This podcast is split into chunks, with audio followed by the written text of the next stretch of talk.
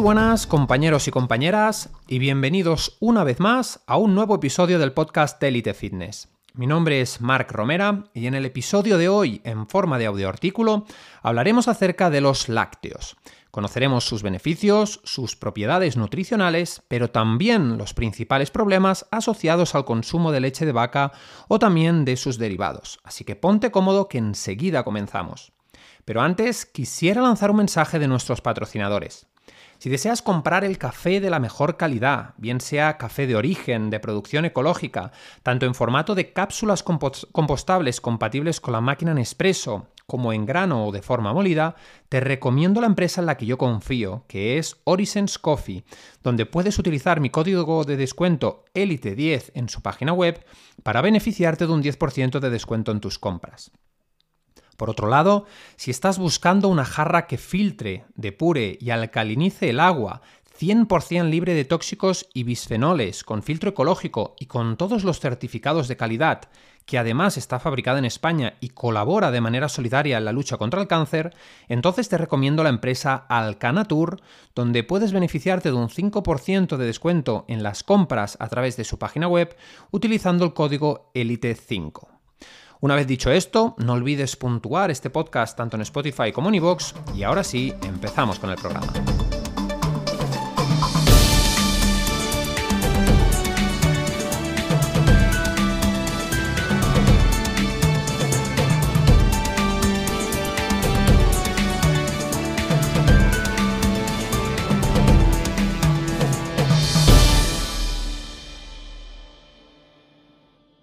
Lácteos, amigos o enemigos. Hoy en día hablar de la leche o sus derivados es un tema que no está exento de polémica, pues todos sabemos que este alimento suscita una gran división de opiniones en cuanto a si resulta o no recomendable para la salud. Por un lado, existe aquella creencia arraigada que durante tantos años nos han repetido hasta la saciedad desde diferentes medios de comunicación o incluso muchos profesionales de la salud abogando por aquello de que debemos consumir cerca de 1 a 3 vasos de leche por día si queremos cubrir nuestros requerimientos nutricionales diarios de calcio o incluso prevenir el riesgo de osteoporosis. Además, los defensores de la leche aluden al perfil nutricional de este alimento, recordando su elevado contenido en otros minerales como magnesio, fósforo o incluso vitaminas como la vitamina A o algunas del grupo B. Luego, por si fuera poco, es cierto que la leche y la mayoría de sus derivados lácteos posee grandes cantidades de proteína que se componen de un 80% caseína, que es una proteína de la que hablaremos seguidamente, y un 20% de suero, que es una proteína que se utiliza para crear la mayoría de proteínas whey del mercado. Por otra parte, existe un creciente público que acusa que consumir este alimento es antinatural para nosotros, pues somos la única especie de mamífero que consume leche más allá de la edad infantil, y la razón no les falta. Es decir, por naturaleza estamos diseñados para tomar leche de nuestra especie y solo durante un tiempo acotado. De hecho, desde una perspectiva evolutiva, hace apenas 10.000 años que la leche de otros animales empezó a formar parte de nuestra dieta, lo cual supone apenas un 1% de nuestro tiempo en la Tierra, que coincide con la aparición de la agricultura y la ganadería. Sea de un modo u de otro, para encontrar una respuesta que podamos utilizar para determinar si la leche es o no es un alimento saludable, debemos nuevamente hacer alusión al contexto individual y conocer sus principales beneficios y perjuicios. Empecemos por estos últimos. Las dos principales problemas de la leche, que son la betacaseína de tipo 1A y la lactosa. Vayamos al grano. La leche presenta dos problemas principales que hacen que, como acabamos de ver, mucha gente abogue por excluirla de su alimentación. Por un lado tenemos la lactosa, el principal azúcar de la leche, y por otro lado una proteína denominada beta-caseína de tipo 1A que se asocia a problemas y alteraciones digestivas. Evolutivamente, durante el Paleolítico, las condiciones eran muy precarias y la escasez y la hambruna estaban a la orden del día. Posiblemente, debido a la falta de opciones disponibles para alimentarnos, pues la carta de bebidas de aquella época desde luego no era la misma que las de ahora, alguien debe pensar que si la leche materna era un alimento tan rico y saludable para el crecimiento de un bebé y la leche de otros mamíferos también lo era para sus crías, ¿por qué no consumirla durante toda la vida? Y así nació probablemente nuestro primer contacto con la leche. Si bien es cierto que en la actualidad más del 65% de la población mundial es intolerante a la lactosa, recordemos el principal azúcar de la leche, se estima que hace apenas 7.500 años sucedió una mutación de un gen llamado MCM6 que permitía continuar produciendo la enzima que degrada este azúcar denominada lactasa en la edad adulta, lo cual en aquella época supuso una significativa ventaja evolutiva. Por tanto, los descendientes de aquellos primeros eh, experimentadores podrán tolerar hoy cierta cantidad de lácteos sin mucho problema. Sin embargo, por otra parte, aparte de la lactosa, la leche contiene una proteína, como acabamos de, de mencionar, denominada betacaseína de tipo 1A, que se descompone en el estómago liberando casomorfina, que es un péptido clasificado dentro del grupo de las exorfinas que nos produce placer y adicción. ¿Eres adicto al café con leche? Ahora quizás eh, tienes una pista de por qué. Pero ¿dónde reside el problema con la betacaseína de tipo 1A? En la actualidad, numerosos estudios concluyen que en general las betacasomorfinas han sido relacionadas con la aparición de diabetes mellitus tipo 1, de permeabilidad intestinal, de problemas digestivos, alergias, asma, acné e incluso enfermedades autoinmunes. No obstante, también debemos ser cautelosos y sensatos a la hora de interpretar la información y entender muy bien el contexto de las personas analizadas en el estudio. ¿Eran personas sanas sin problemas digestivos? ¿Qué cantidad de leche bebieron y por tanto de betacaseína? Por ejemplo, es verdad que la presencia de algunos estrógenos en la leche se asocia a mayor riesgo de cáncer, pero en general se consideran cantidades demasiado pequeñas para tener un efecto real. Por otra parte, la baja calidad de la leche que encontramos hoy en día en la mayoría de supermercados, procedente de vacas alimentadas con piensos, hormonas e inyectadas con todo tipo de antibióticos, hace que otras hormonas presentes en la leche, como la betacelulina, pasen a nuestro torrente sanguíneo, lo que algunos estudios asocian con la proliferación de células cancerígenas. Lo que no hay duda es que si tienes poca tolerancia a la leche, tu sistema digestivo se verá perjudicado y es probable que enseguida manifiestes inflamación, indigestión, diarrea, malestar generalizado, etc. Ahora bien, tal y como siempre recuerdo, ese es un factor muy individual y dependiente del contexto de cada uno. Probablemente haya mucha gente que pueda tolerar la leche de vaca perfectamente sin sintomatizar ningún perjuicio y por tanto pueda incluir este alimento en su dieta habitual.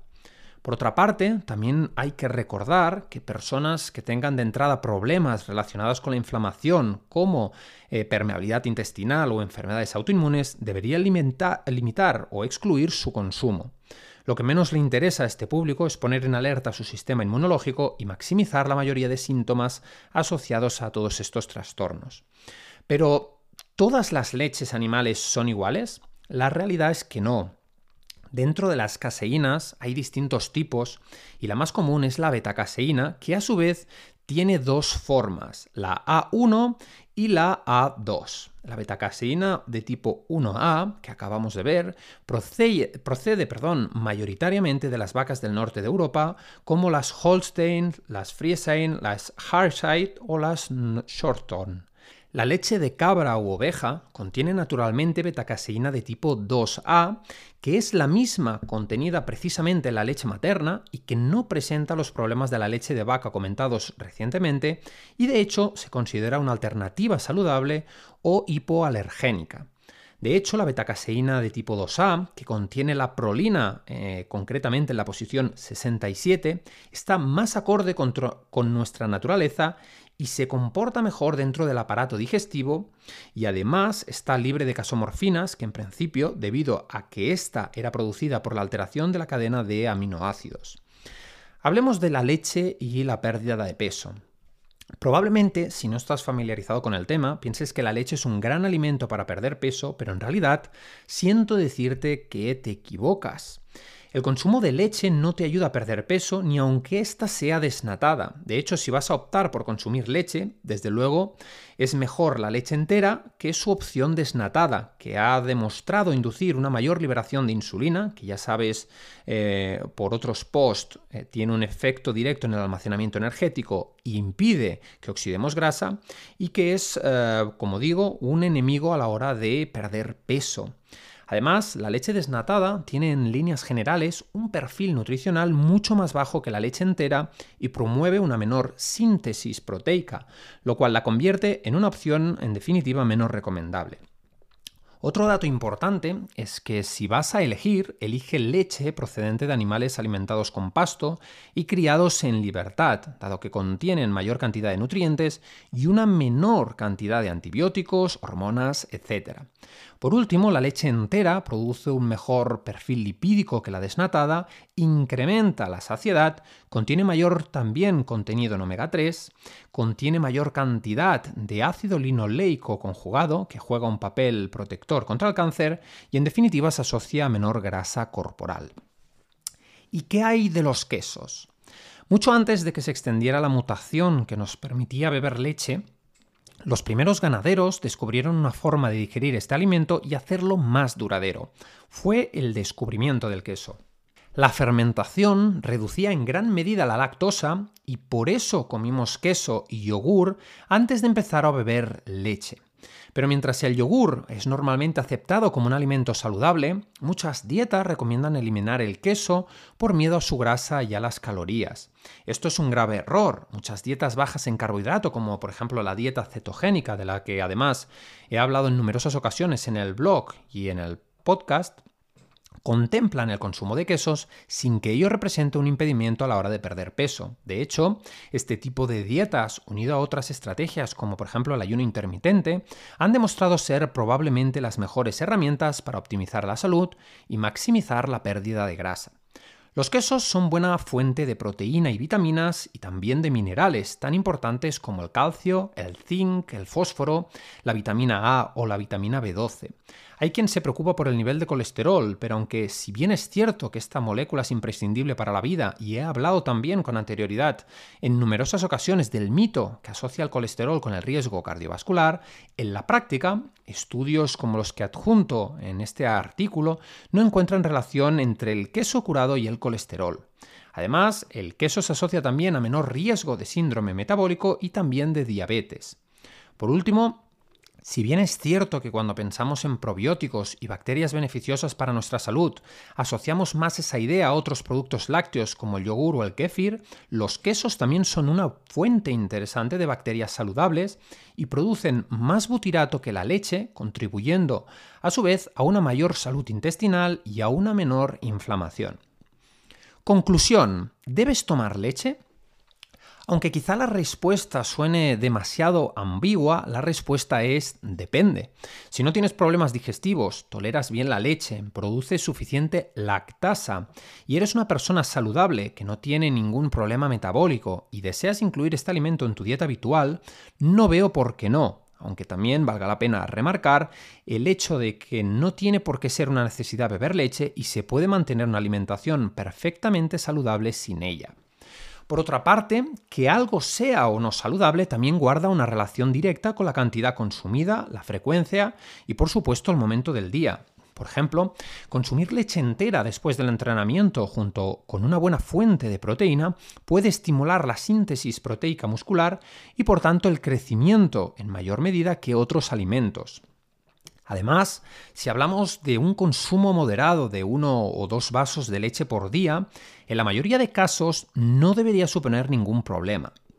Sin embargo, siempre insisto y me gusta abogar a través de mis redes sociales por el consumo de alimentos reales, mucho más acorde con nuestra biología como las carnes de calidad, pescados salvajes, huevos camperos de gallinas criadas en libertad, verduras y frutas frescas, preferiblemente orgánicas o de proximidad, así como fuentes de grasa saludable como por ejemplo los frutos secos, el aguacate o el tan conocido por todos aceite de oliva virgen extra. Así que en definitiva, si vas a consumir leche, hazlo con moderación y selecciona la de mayor calidad. También puedes probar, por ejemplo, con leches como la de cabra u oveja, que son alternativas muy recomendables, u otras leches vegetales ecológicas, sin azúcares añadidos, como por ejemplo la leche de coco o la leche de almendras. Así que con esta información doy por concluido el programa de hoy. Espero que os haya gustado este audio artículo y os doy las gracias, por supuesto, por vuestro tiempo y también por vuestro apoyo. Que paséis un gran día y también una gran semana.